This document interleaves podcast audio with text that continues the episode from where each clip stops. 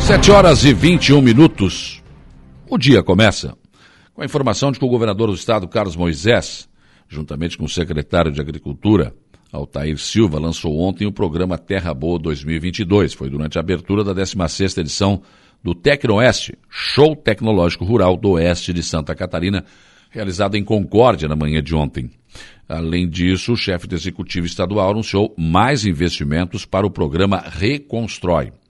Na edição deste ano, o Terra Boa terá um aporte maior de recursos, serão 105,2 milhões para apoiar a aquisição de sementes de milho, calcário, kits para melhoria de pastagens e do solo, e além do incentivo à apicultura, à meliponicultura e ao cultivo de cereais de inverno. O aporte disponibilizado é 86% superior em relação ao ano passado. Outro importante anúncio foi o programa Reconstrói, com recursos de 50 milhões para atender 5 mil agricultores. Eles terão acesso a financiamento de até 10 mil reais sem juros e com cinco anos para pagar.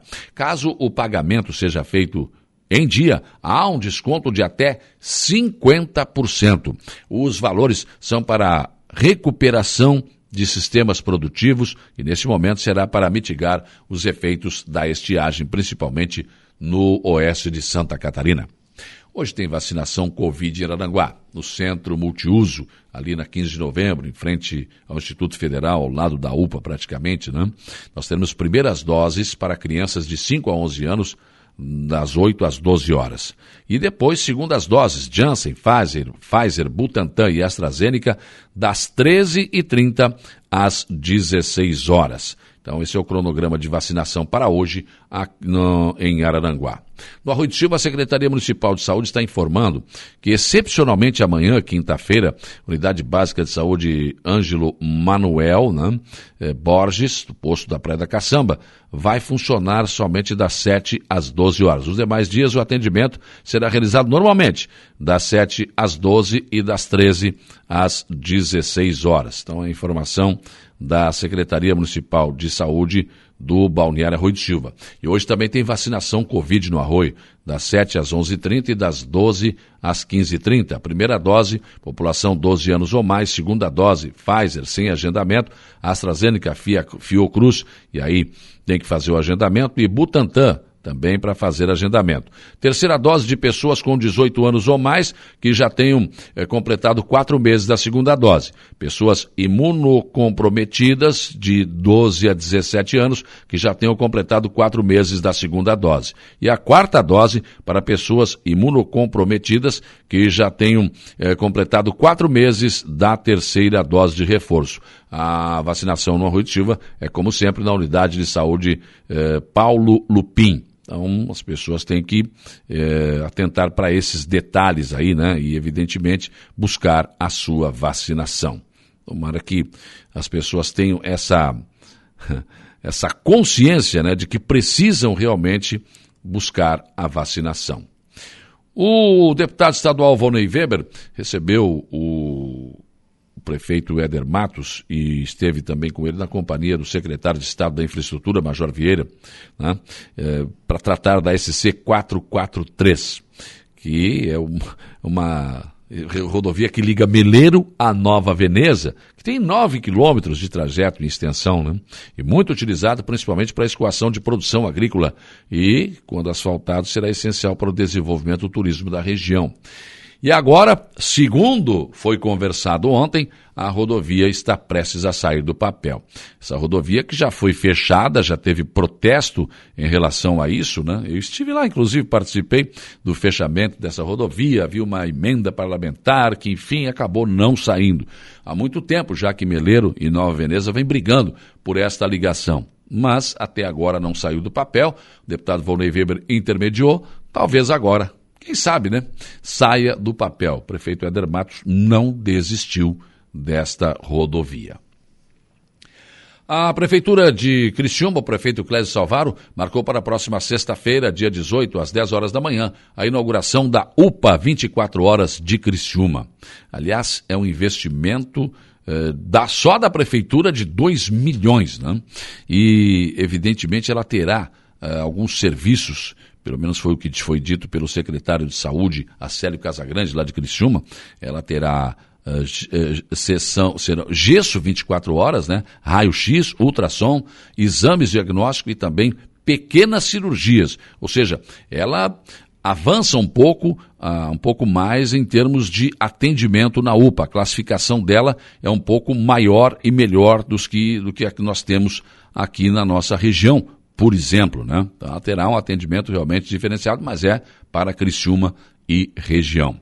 O ministro da Saúde, Marcelo Queiroga, já confirmou presença em Criciúma para essa inauguração. A UPA de Criciúma tem, terá a administração do Instituto Maria Schmidt, que é aqui de Araranguá, e que administra o Hospital Regional e o Dom Joaquim de Sombrio.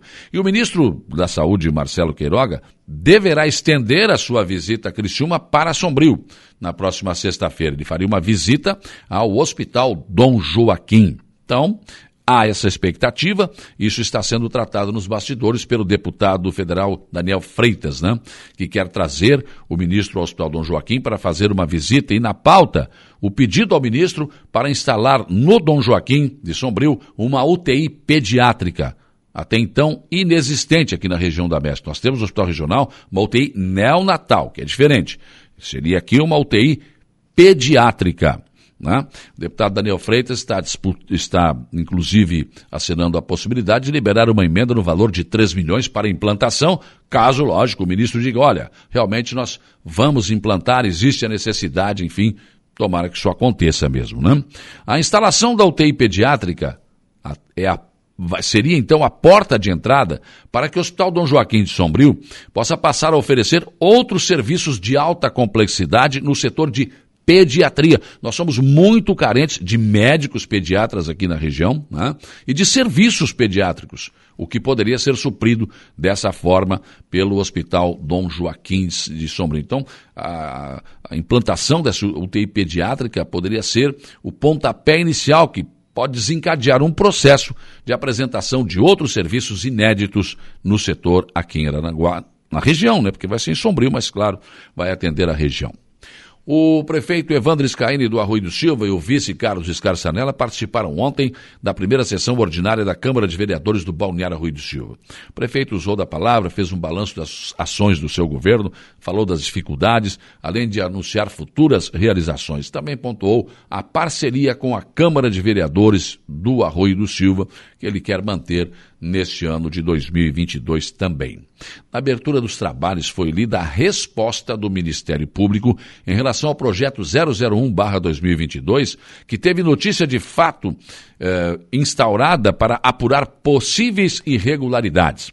Na mensagem enviada à Câmara, o promotor Leonardo Mazinski afirma que, de posse das informações recebidas pela Câmara de Vereadores, não observou qualquer irregularidade, as que foram alegadas por uma pessoa que fez a denúncia, deu tapa, escondeu a mão, requereu sigilo sobre sua identidade. Assim, o projeto, que foi retirado da pauta na sessão extraordinária da última sexta-feira, passará novamente pelas comissões e deverá ir a plenário para votação na sessão da próxima terça-feira. E o prefeito de Araranguá, César Antônio César, está completando 69 anos hoje. Com uma trajetória invejável de administrador na iniciativa privada, o sempre político né, está hoje prefeito do maior, da maior cidade da nossa região. E, claro, leva em suas costas o peso de resgatar a confiança e a autoestima dos seus cidadãos. Tem sido um bom começo, e o que se pode desejar a partir de então é saúde, força e determinação para vencer os vários obstáculos que já existem e os que virão pela frente. Que Deus ilumine o caminho do nosso prefeito para que tome sempre as melhores decisões na busca de melhorar a, quali a qualidade de vida de todos nós, cidadãos que estamos por ele sendo comandados.